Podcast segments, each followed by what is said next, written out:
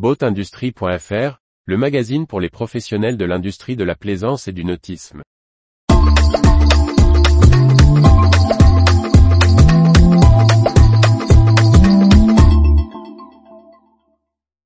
Vie du nautisme nautique de Port-Camargue, Captain Boat, Marex, Merveille nautique, Lursen.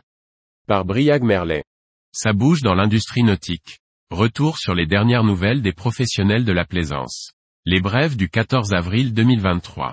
La 29e édition des Nautiques de Port-Camargue est un succès pour ses organisateurs. Le salon a accueilli 450 bateaux à terre et à flot. Sur quatre jours quelques milliers de visiteurs ont arpenté les pontons et les bateaux d'occasion ont trouvé preneurs.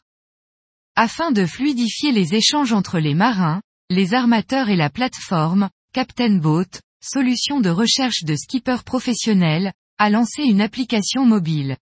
L'app, qui contient notamment une messagerie entre marins et armateurs, est disponible sur App Store et Google Play. La société Merveille Nautique devient l'importateur et distributeur exclusif des bateaux Marex en France et à Monaco. L'entreprise, basée à Port-Grimaud, déjà distributeur de Windy depuis 2022, ajoute à compter du 1er avril 2023, la gamme des bateaux à moteur norvégien Marex, à son catalogue. Selon la presse locale, le chantier de superyacht allemande aurait été victime durant les vacances de Pâques d'une cyberattaque à l'aide d'un rançongiciel. Le groupe Lursen est l'un de grands acteurs de la grande plaisance, employant près de 1500 personnes sur divers sites.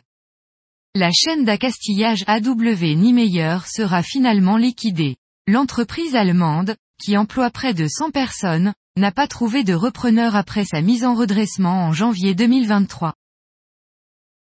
Retrouvez toute l'actualité pour les professionnels de l'industrie de la plaisance sur le site boatindustrie.fr et n'oubliez pas de laisser 5 étoiles sur votre plateforme de podcast.